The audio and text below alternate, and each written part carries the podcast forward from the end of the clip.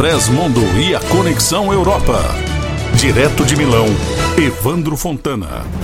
As medidas adotadas pela Itália para tentar conter a segunda onda do coronavírus começam a surtir efeitos positivos. Desde o último dia 5 de novembro, as regiões estão divididas em três faixas, conforme a intensidade do risco de propagação. E o país adotou um lockdown light, com algumas atividades econômicas suspensas e outras em pleno funcionamento.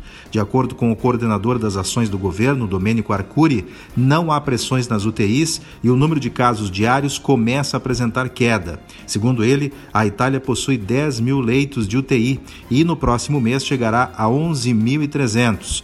Antes da pandemia, o país tinha cerca de 5 mil leitos, fato que contribuiu para o colapso do sistema de saúde nos meses de março e abril.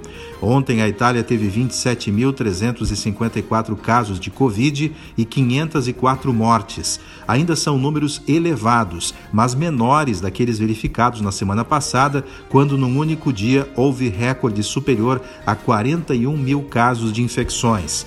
Em algumas regiões, como na Campânia, no sul do país, a pressão sobre os hospitais é maior. Neste caso, foram registradas filas de ambulâncias e pacientes recebendo oxigênio nos veículos por falta de leitos. A Itália também aprovou nesta segunda-feira um novo pacote de medidas econômicas para ajudar famílias e empresas a superar a crise em 2021. Serão mais 38 bilhões de euros, cerca de 250 bilhões de reais de recursos disponíveis. Uma das medidas envolve a proibição das demissões até março do próximo ano, com a extensão do período de seguro-salário para trabalhadores mais afetados pela pandemia. De Milão, Itália, Evandro Fontana.